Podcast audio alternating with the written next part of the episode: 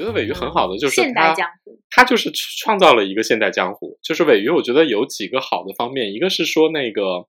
他把这个边疆感和都市感结合的很好，就是你知道从西藏热开始嗯一直流行到现 在，但是真正能把这个东西写成一个好故事的作家或者说那个作者很少。然后另外一个就是说，我觉得尾鱼另外一点就是他其实写的某种程度上啊，他的那个灵异的部分，嗯，它其实是还蛮中国的。对他其实呃很善于化用中国的那个传统的民间的传说和神话的人物，像他在后面那个呃冤屈壮灵那个宇宙的最后一本就是《龙骨焚香》里面，他还是采用了蚩尤和黄帝大战作为一个大背景，然后里面加入了各种各样的这种呃《山海经》里面提到的。各种的怪物啊，然后包括大荒啊这样的地点，他重新去做了一种诠释。对，他基本上嗯还是，我觉得他那个灵异部分的取材，基本上都还是来源于中国的传统的神怪，然后各种这种历史传说。我觉得这点上其实比很多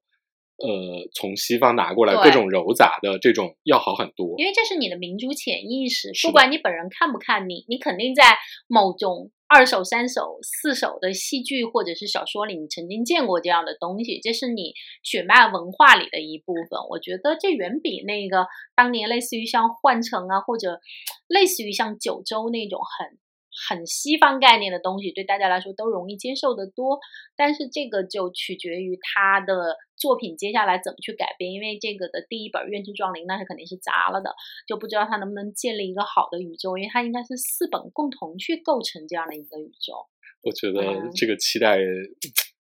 就很不好说，看看，对对对，就是你不知道能碰上一个呃如此尽心尽力的还原原著的剧组，还是呃，对，因为这就是我们前面说的，就是尾鱼的类型。如果认为它更多的是一个悬疑推理，然后的话，它其实会对这个整个影视化以后，它会对这个制作的工业化要求非常高，就跟盗墓戏一样，这一定是一个工业化的它没有办法小成本拍。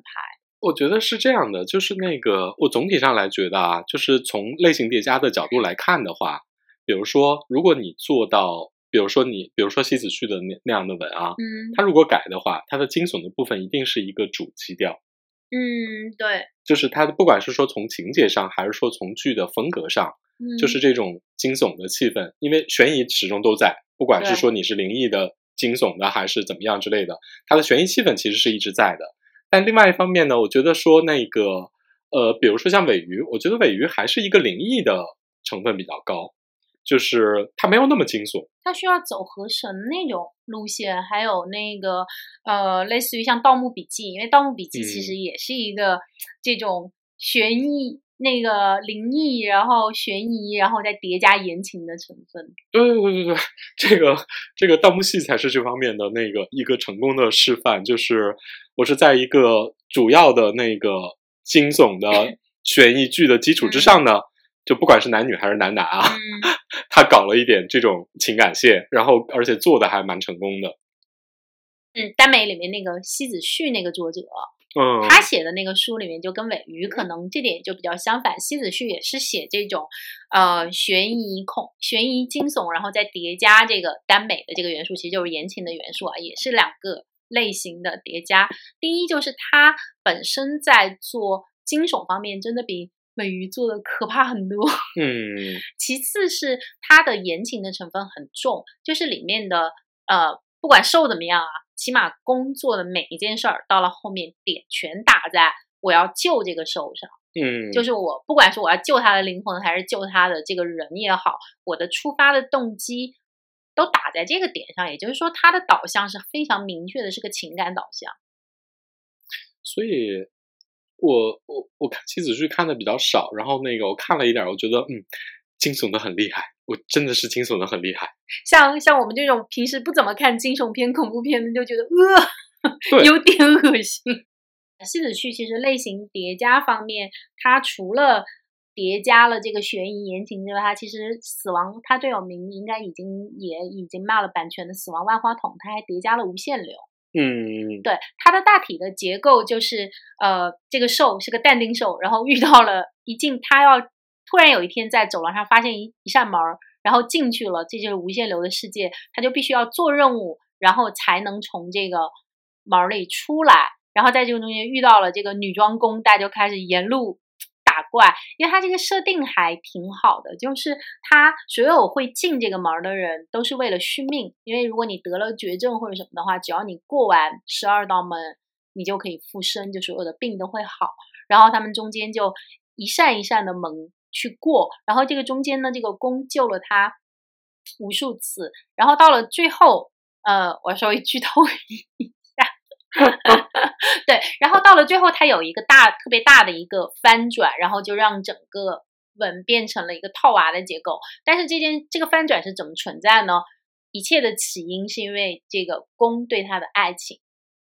就这个故事发展的前面，甭管多么灵异，但这个故事的会产生这个故事的基础，是因为一个人对另一个人的爱。嗯，这就是言情的那个最核心的击中人心的部分了。对，就是他那个爱的情感会很做的更饱满和更更极致，就它的点在这个上头，而不是说我是为了续命，不是说这个兽我为了续命，或者我为了复仇，或者为了什么，不是的，是因为爱。对，这样主情节和你的情感的节点浓度是很高的，就合在一块儿了呀。对，然后他后面的一本那个《骷髅幻戏图》呢，就不是无限流，它还但它还是这种呃惊悚，它其实应该按分类，它应该分在惊悚里。嗯，因为他一开始他那个兽就是一个兽虫是什么工作呢？这个设定也非常极致，就是那个兽是一个专门负责去收拾那个。非正常死亡的人尸体的那样的一个兼职，为什么呢？是因为他天生没有，不是天生，就他没有恐惧感，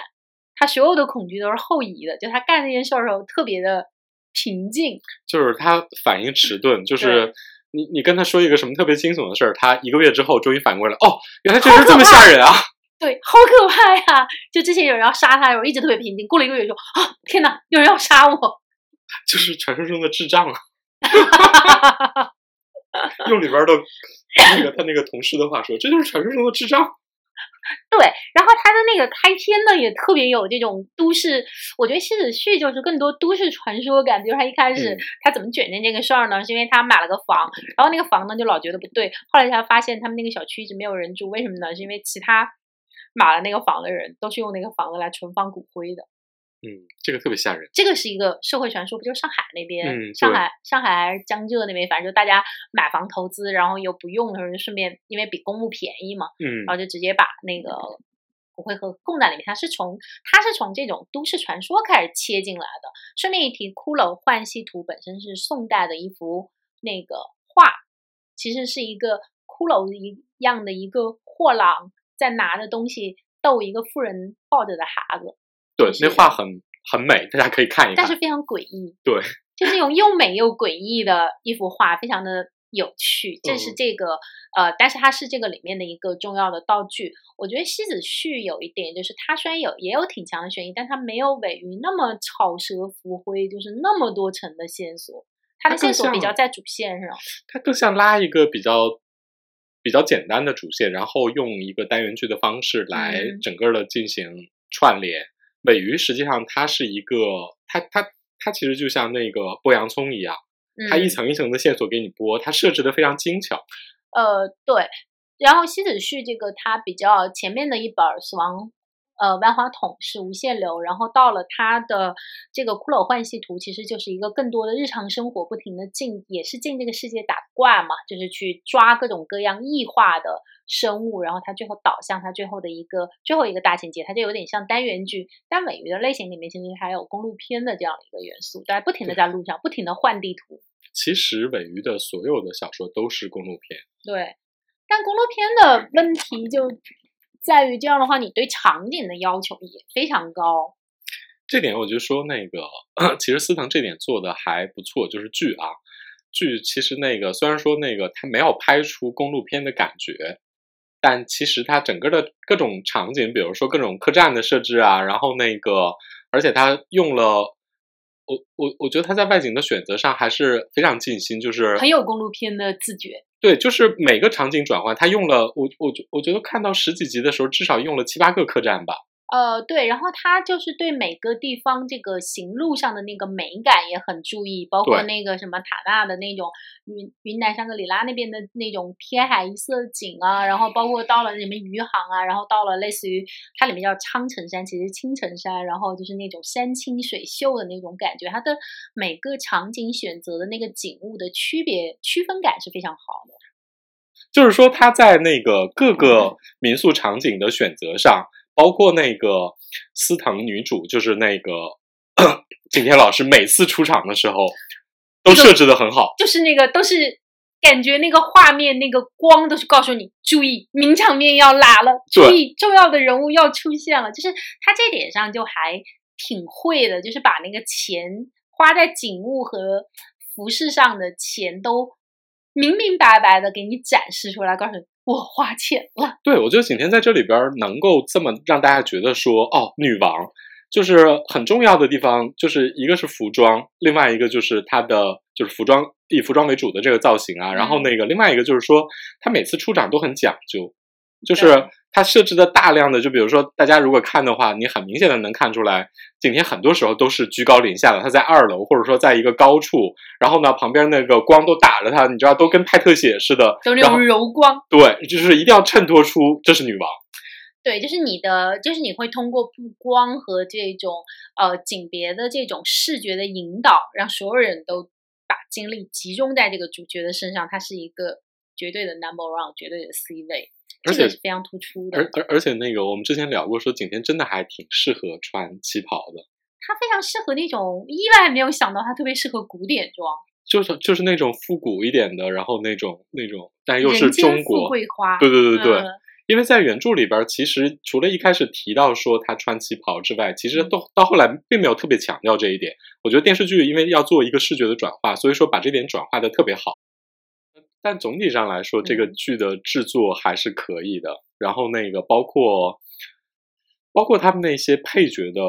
塑造，我觉得都还算是比较典型。就是呃，比如说我们对于所谓的江湖的期待，在他们那个、在这里边儿，就是所谓的玄，他们叫玄师玄门玄门和啊玄玄师师的那个嗯出场的时候，虽然这是一帮工具人啊，但是也还给他们制造了一点儿，你知道。就是那种什么奇怪的行业，就是五行五行八业的，然后江湖义士的那种，稍微有一点儿那种感觉。嗯，反正整体来说，这个剧制作还算是挺挺精良的。对，我们觉得会看到它也是因为呃尾鱼的这种类型，就是或者说呃我们会看到它也是因为这种悬疑叠加言情的呃这个路，实际上应该是这几年会有的一个风潮，它算是做了一个还不错的开头。但我又说回来啊，我就觉得说那个在类型叠加这方面来看的话啊，我一般觉得说那个言情如果叠加，比如说类似于灵异，我觉得与言情叠加灵异特别好用。嗯，但如果说你要叠加惊悚类的话，那个就是在主类型上就会有偏差。对，而且这个还是涉涉及到我们刚才说过的这种性别刻板印象，就是你在如果你的主类型里面有特别强的惊悚的话，对于女性观众来说是一个挑战。对，因为它会跟言情有冲突。对，就比如说传统观众是不太一样的。我觉得灵异是给言情加分的，因为你知道嗯灵异，灵异就是我跟不正常的人谈恋爱，或者是说我跟更有其他的能力的人谈恋爱，就是常嘛。对嗯灵异，灵异是一个，我觉得是一个言情的催情剂，就是它是加分的。那、比如说惊悚，惊悚是跟你知道我提心吊胆的时候，那个我还要你能我侬的谈恋爱，它多少有点儿，因为既不饱也不暖，你懂的。对，就是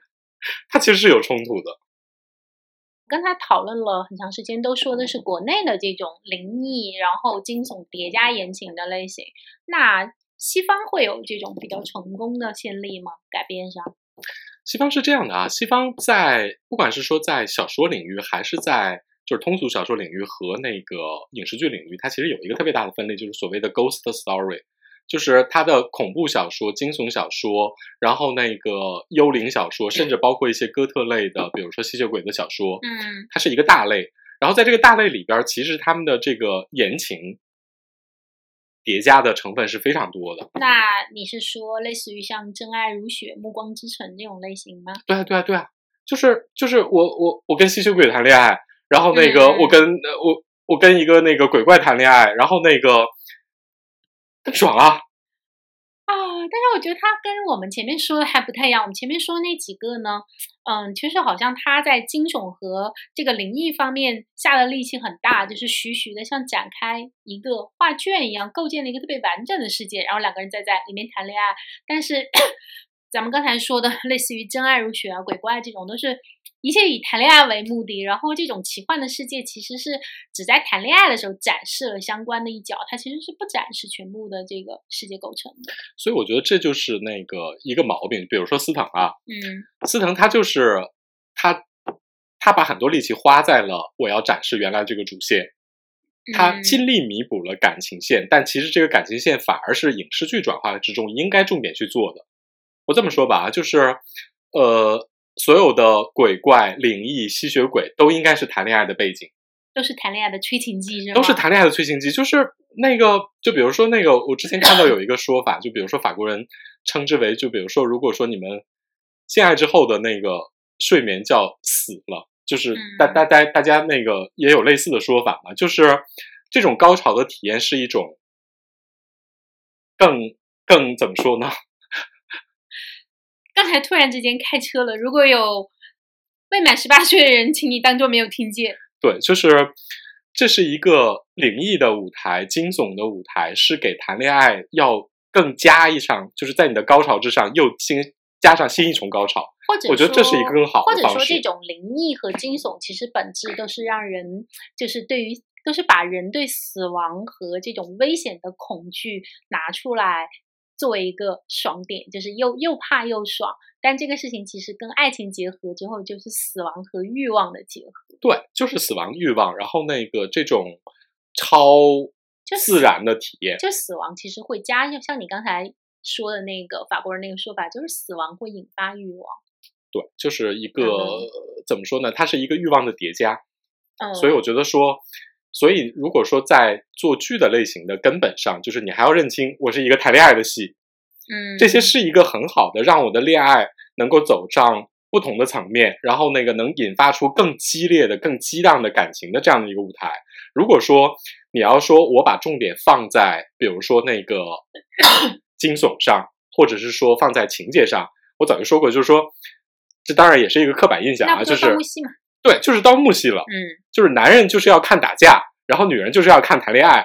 然后在这个基础之上呢，它的成分占比占到多少，或者说你把主基调放在哪里，对，就是这这些人的行动导向是是在什么价值观底下？是在感情价值观底下，还是说在一个冒险的价值观底下？这其实是导向是绝不一样的。对啊，你看盗墓戏里边，盗墓戏大家那个磕 CP 也磕得很厉害，但嗯是如果说他盗墓不成立的话，他就完全不行了。呃，对，就是他不可能只展示这两个人在这儿磕 CP，然后盗墓盗的有一搭没一搭，那肯定这个戏没法看了。对啊，但是比如说你如果说你是个言情剧的话，你那个阴谋，你那个背景，只要大致过得去，两个人谈恋爱谈的很很很真实，或者是说很符合大家的预期，我觉得它就成立。当年《真爱如雪》和《暮光之城》，尤其是《暮光那是横扫啊！那真的是横扫世界啊！你说他那个世界的构建和整个的那个故事主情节，那都是初中生水平啊！哦、说到这种灵异言情，我突然想到了我当年磕最早磕的一对 CP，夜访吸血鬼哇，那真是始祖，那是始祖，而且那个里面的性张力特别强，它那就是一个特别情欲的感觉。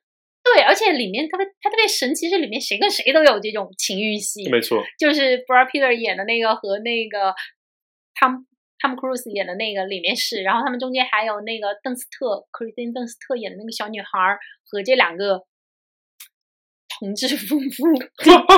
之间的这种暧昧的这种近于乱伦的这种情感，在里面的张力真的现在想起来觉得非常非常强，甚至后来去采访的那个记者，对啊，他记者也对那谁产生了，嗯嗯嗯，你知道不可描述啊。对，就他在里面其实是用吸血鬼用吸血来代替了性，代替了性，对。嗯，所以说吸血鬼为什么红，就是因为吸血鬼这个东西跟情欲和欲望是特别直接的有，让人有特别直接的联系。所以说，我觉得这是吸血鬼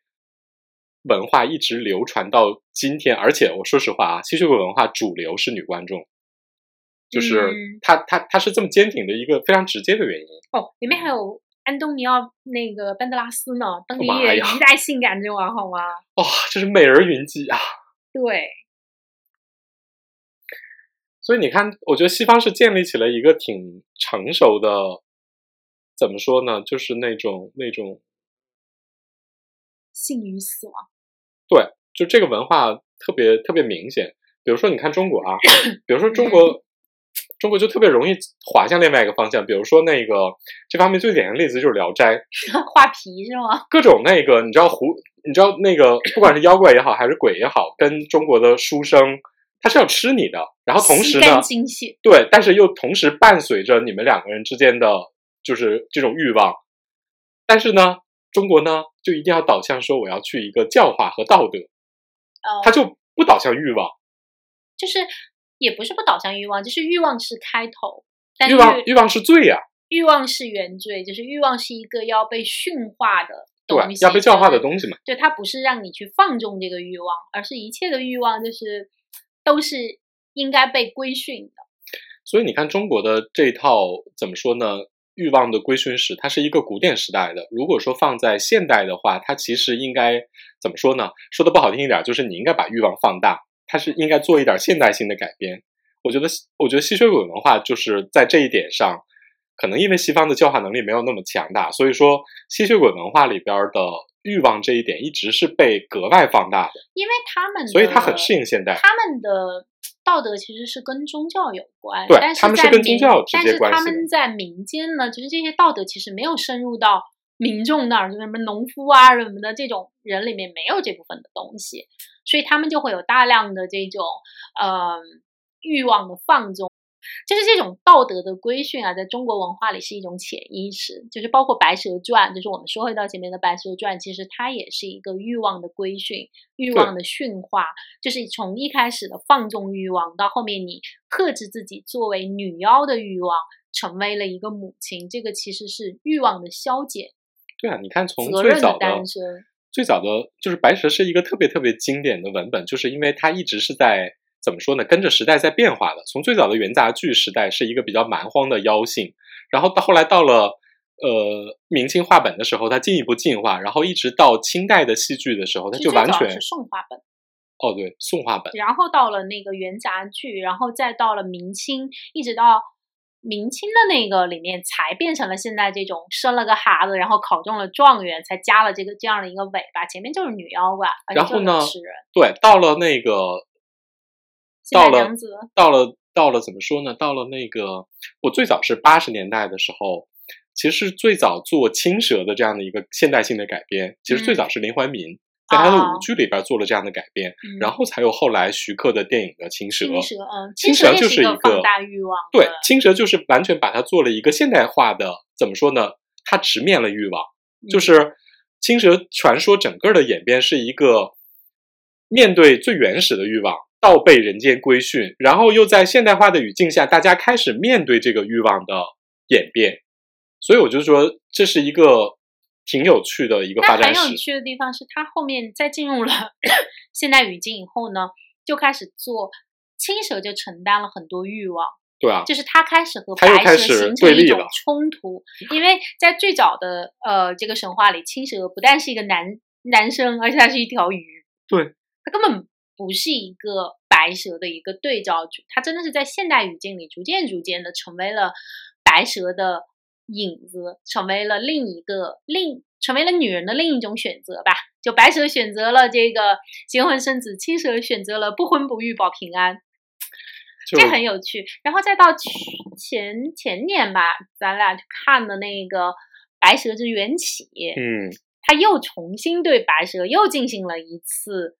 规训，但这次的规训我我其实不是太喜欢，因为他在这个里面彻底的把白蛇小女生化了，对，然后戏点完全落在了许仙的身上，他变成了一个英雄，他来拯救，他来发动。发起行动，然后他来拯救这个白蛇，我觉得这个是对白蛇这个母题一个特别大的损害，因为白蛇真的已经是中国传说传统里面最女 A 男 O 和最大女主的一个戏，我没有想到她会被改成这样。因为就算是中间的《新白娘子传奇》里，白素贞再贤惠，但其实这个家里做主和推动这个家怎么发展的，仍然是她，不是许仙。所以我就说，白蛇是一个反映时代的特别好的符号。白蛇形象的每一次变化，都跟这个时代的这种女性意识的变化有关女性意识，包括主流的大家这种舆论思潮的这种，不管是说你你你更往更往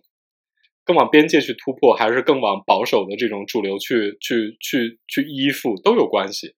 对，我觉得就是这种其实都可以，但是比较可怕的就是风潮特别统一的情况。因为市场上，如果你有多种声音和多种产品的提供，这都是一个健康和良性的。所以说说回来，就是那个言情剧，在不管是说在性别意识上，还是说在两性关系上，其实都能够，如果说你给它加了一层，不管是说惊悚、灵异这种这种成分的话，其实它有很大的可能性能做一点突破，就还比较有趣。嗯，对，就是这种带着死亡的预感去恋爱。对对对对对。